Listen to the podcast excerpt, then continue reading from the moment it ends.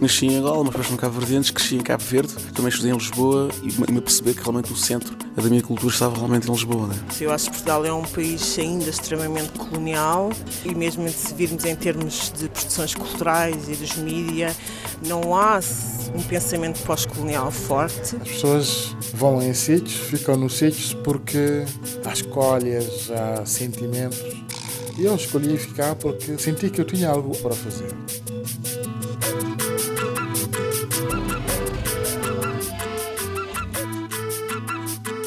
Rádio Afrolis, uma experiência africanizada de Lisboa.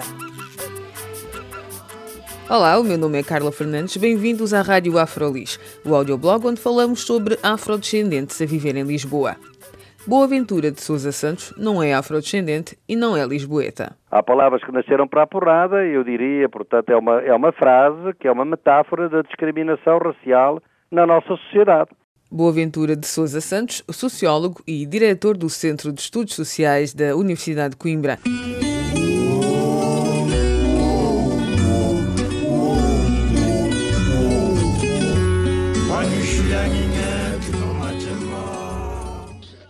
Há palavras que nasceram para a porrada. É um projeto que junta a academia ao rap, ou seja, uma convivência pouco convencional de formas de conhecimento. Capicua, Chulage, LBC Soldier e Hezbollah são os rappers, ou os cantautores do projeto é apresentado pelo sociólogo Boaventura de Souza Santos. Faz parte de um, de um projeto maior, mas ele, aliás, eh, começou até muito antes desse, desse projeto Alice. O projeto Alice, basicamente, é um projeto financiado pelo European Research Council, portanto da União Europeia, e é um projeto que eu apresentei com duas ideias controversas. Por um lado é que a Europa está exausta, está esgotada, não tem nada que ensinar ao mundo. Eh, passou durante cinco séculos a tentar ser a professora do mundo eh, e hoje está em declínio e não consegue resolver os seus próprios problemas, como estamos a ver com a crise financeira e económica e política que atravessa a Europa hoje em dia. Esta é a primeira ideia. E a segunda ideia de que uh, seria ótimo se a Europa pudesse aprender com a experiência do mundo, uh, sobretudo o que eu chamo o sul global, que esteve sujeito ao colonialismo e que hoje tem muitas inovações políticas interessantes. Acontece que a Europa está dominada ainda por um preconceito colonialista, racista, uh, que a impede de aprender com a experiência do mundo. Estas são as duas ideias fundamentais do projeto e, e, portanto, ela vai ter uma dimensão sobre o que é que é o conhecimento dominante na Europa. E o conhecimento dominante, que é não só na Europa, mas no mundo, é o conhecimento científico. E esse projeto, apesar de ser um, um projeto científico, uh, em sociologia, apresentado a uma instituição de ciência, procura mostrar que a ciência e o conhecimento científico é importante, mas é apenas um dos conhecimentos uh, que existem, que circulam no mundo, uhum que há muitos outros conhecimentos. Conhecimentos populares, urbanos, rurais, indígenas, afro, uh, artísticos, religiosos, e que nós precisamos de produzir aquilo que eu chamo uma ecologia de saberes, incluir o conhecimento científico em conhecimentos mais amplos. Incluir o, o, conhecimento científico em conhecimentos mais amplos ou fazer o contrário, eh, incluir os conhecimentos que são atualmente marginais no conhecimento científico? Eu penso que tem que ser uma relação, digamos, de reciprocidade, quer dizer, porque a, a ciência sempre procurou, a ciência moderna, o exemplo bom da, da antropologia eh, colonial, procurou sempre absorver os conhecimentos externos, não é? E, e transformá-los em matéria-prima para o seu próprio conhecimento, não é? Um, não é isso que nós estamos a fazer, é que uhum. esses outros conhecimentos sejam reconhecidos pelos seus direitos próprios, aquilo, os seus princípios próprios de validade, as suas concepções de natureza. Sei lá, um camponês tem uma concepção uh, da terra muito diferente do que tem um agrónomo, saído da nossa, das faculdades de agronomia. Uh, o camponês tem uma ideia da terra, da, do, do valor da terra, da necessidade da terra descansar, como ele também descansa, ou ela, enquanto o agrónomo tem a ideia da rotação do capital e, portanto, a terra é um recurso do capital. Então fala, sim, fala de uma experiência mais vivida da prática e da teoria. Exatamente, a experiência, porque veja, a maior parte das pessoas no mundo vivem sem recorrer necessariamente só ao conhecimento científico, é muito outro conhecimento eh, que circula nas nossas sociedades, nas famílias, nas comunidades, nas organizações, no espaço público. Eh, e esse conhecimento tem estado fora, obviamente, eh, do interesse das universidades, porque não é científico, não é considerado rigoroso.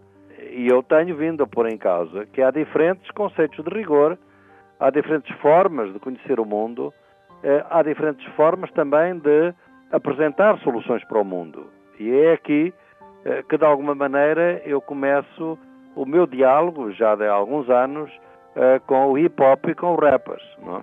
Exatamente, o professor já tinha escrito uma obra, não é? O Rap Global, Exato. em 2010, não foi?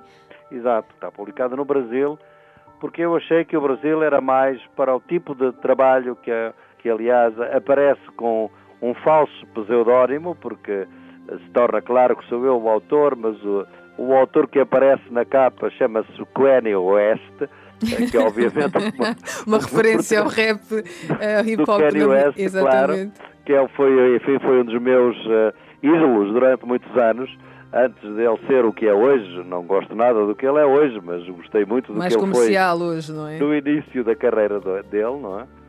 E, portanto, eu publiquei no Brasil porque aí havia todo um apelo que eu tinha à cultura popular.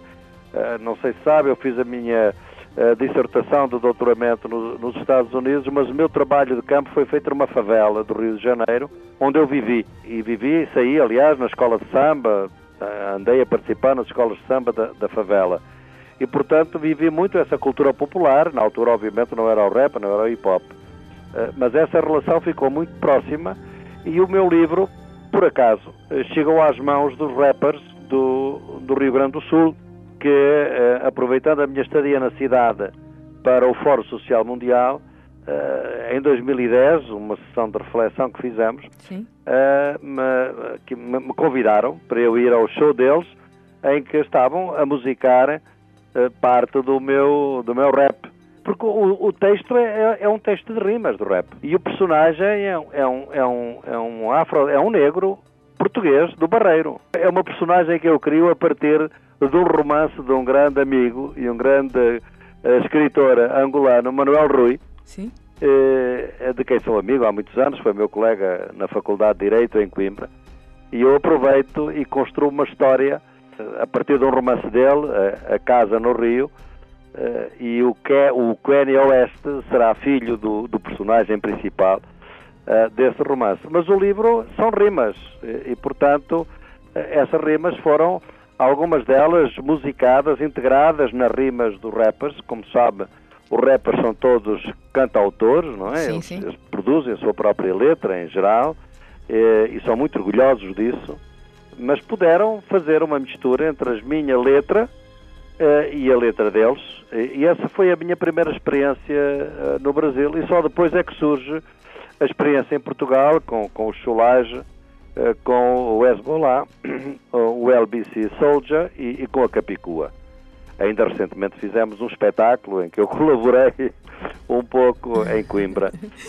Sim, em julho, não foi? Foi agora em julho. Foi em julho, foi no dia 12 de julho, foi um concerto histórico em que é uma participação realmente porque uh, eu comecei a escrever uh, o, o, rap precisamente porque ele permite-me dizer coisas que eu não digo nos no meus livros de, de sociologia. Por exemplo, a frase há palavras que nasceram para a porrada, não pode estar num livro meu de sociologia. Não? Porquê é que não pode estar no seu livro de sociologia? Porque há um canon, há, uma, há um código, é o código do rigor científico, quer dizer, porque eu teria que explicar o que é porrada. Exatamente. Uh, e que é isso, quer dizer, é uma expressão metafórica, não é? há palavras que nasceram para a porrada. E, e já agora que fala, que vai introduzir a explicação da, desta expressão, eu vou confessar que quando eu li a expressão, inicialmente, causou-me um pouco de irritação porque eu pensei, porrada, mas porrada outra vez, uh, ligar o negro ou os rappers a uma. Porque para mim, porrada é uma coisa agressiva. Que, que, me transporta para a agressividade. Fez-me pensar, mas uh,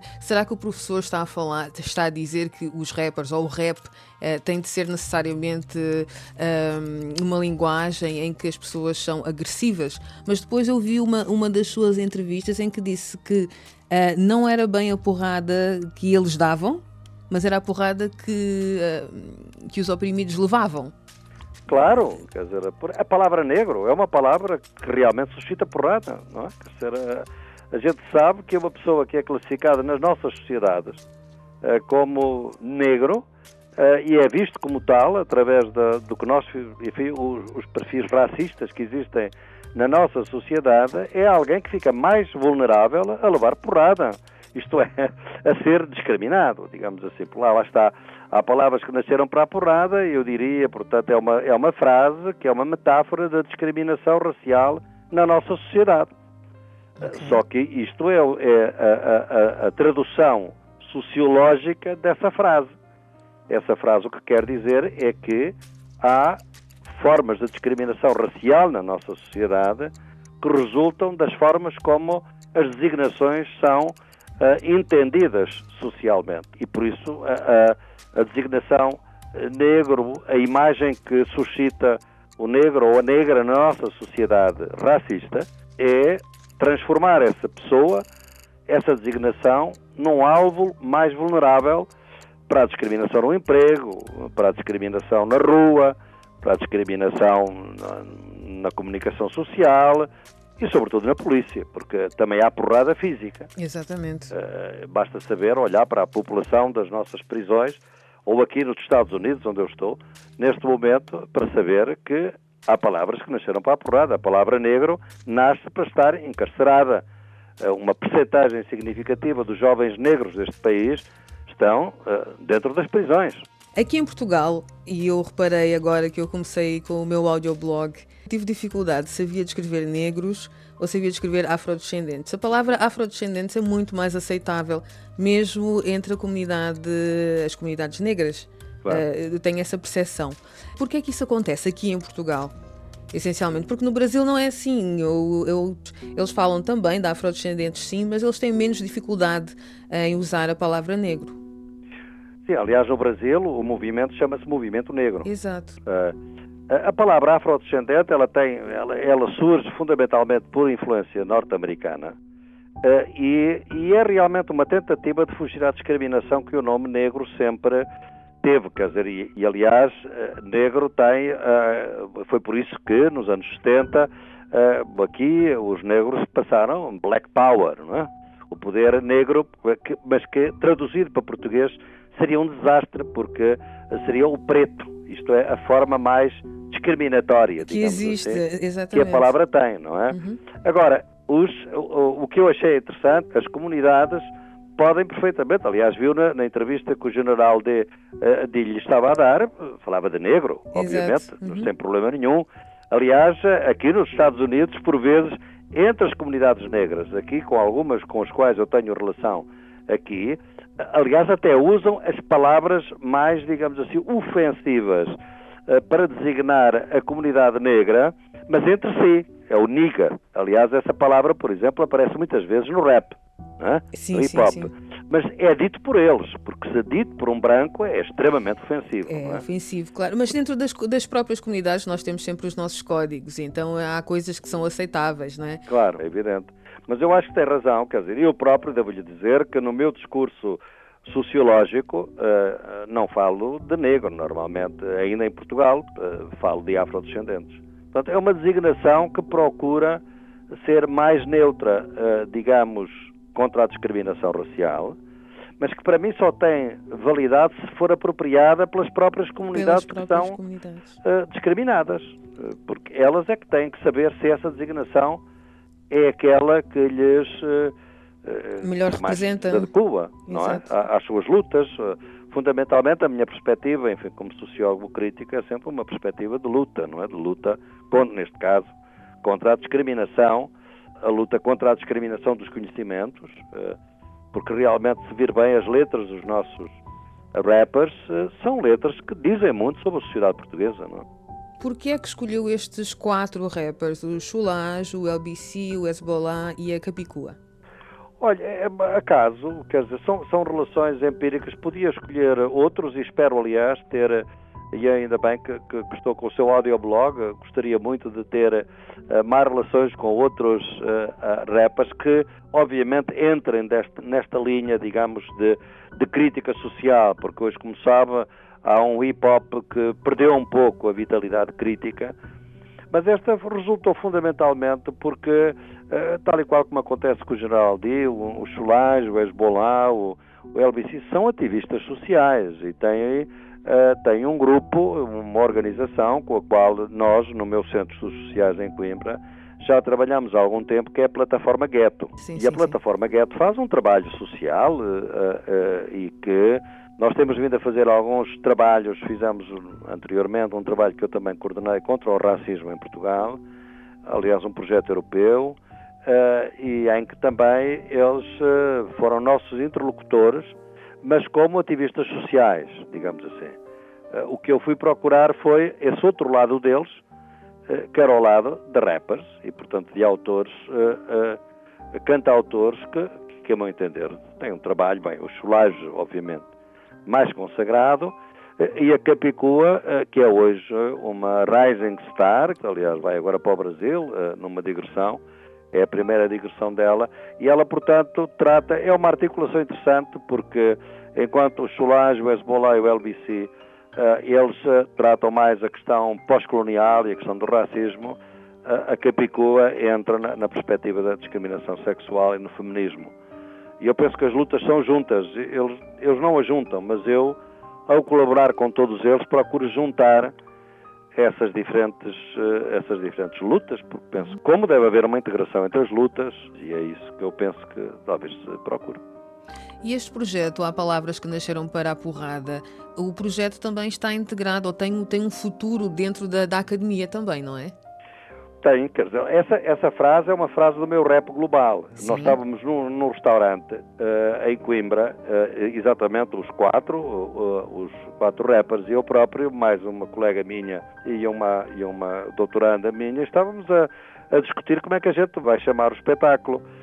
e foi a Capicô que começou a ler algumas das frases do meu livro do rap, que, de que ela gostava. Aliás, no espetáculo, ela começou o espetáculo lendo uma lista de, de, frases que ela selecionou do, do meu rap global. E, e, de repente chocamos com aquela frase, há palavras que nasceram para a porrada, que está no livro, e ela disse, é esta. O Cholage não estava, estava só o Hezbollah e o LBC. Telefonámos ao Cholage a saber se ele concordava com, com a frase para título do espetáculo. E ele concordou entusiasticamente. E, e pronto, e a partir daí o espetáculo passou-se a chamar a palavras que nasceram para a porrada. Não? Pelo que eu li também, uh, o projeto depois ia ser uh, utilizado para aulas uh, na universidade. Pois é, essa é a colaboração que, que, aliás, enfim, agrada muito que conversemos e que o seu próprio audioblog pode divulgar. Isto é um, foi a primeira parte de, de tentarmos vencer a distância. Aliás, o Cholage formulou muito bem no espetáculo ou dizendo que estávamos à procura, fundamentalmente, é romper, digamos, divisões, rupturas, eh, isolamentos recíprocos entre a universidade, a cultura popular, entre, entre portugueses e aqueles que são portugueses, mas que por vezes Portugal não os considera como portugueses devido ao racismo uh, e à maneira como a cor, a cor da pele é vista, e que estamos a tentar romper essas barreiras. E, portanto, isto não se pode, eh, enfim, limitar a espetáculos, é preciso outra coisa. E, portanto, o que nós estamos, a segunda parte do, desta ideia, deste projeto, é, é fazermos uh, trabalho educativo, que aliás a plataforma Ghetto tem feito, e eu espero que haja outras organizações que estejam interessadas, em que nós estamos a tentar fazer, e dou-lhe aqui assim em primeira mão, a segunda fase é basicamente uh, um conjunto de trabalhos assentes numa história dual do colonialismo, uhum. uh, sobretudo nos aspectos mais recentes, olhando para o colonialismo português, que é mostrar às crianças das escolas uh, que a história que nos é contada e que é contada muitas vezes oficialmente é apenas uma versão do que se passou. E, como diz o provérbio africano, é a história contada pelo caçador Exato. não é a história contada pelo leopardo ou pelo leão. E, portanto, uh, não é a história contada pelos que foram vítimas do colonialismo e resistiram contra ela. Então, ao fim e ao cabo, é mostrar a outra parte da moeda. Exatamente, a outra parte, por exemplo, é assim, exatamente. A outra parte é, é, como se fosse uma moeda. São duas páginas. Numa página há uma notícia do Diário de Notícias quando morre Amilcar Cabral, em que diz o perigoso terrorista uh, morreu, e do outro lado uh, são as notícias do PAIGC e da luta contra o colonialismo português, a dizer o grande libertador, o, o grande uh, líder de, dos movimentos de libertação, foi assassinado, foi assassinado. na Guiné-Conakry duas visões completamente opostas uh, da mesma realidade. Fazemos isso com Gongunhana, uh, uh, que é visto também no, nos jornais portugueses como um, um, macaco dentro de uma selva que é vaiado pela, pelas ruas de Lisboa, e do outro lado uma, um discurso dele como imperador, que era, que não foi ele que escreveu, mas foi um querido amigo e colega, um grande escritor moçambicano, Ungulani Bacacossa, que inventou esse discurso do Gungunhana como imperador a, a, sair de Moçambique e, e, a despedir-se da sua terra. Portanto, duas ideias completamente, duas versões completamente diferentes sobre a mesma personagem. É esta diversidade que a gente quer instaurar.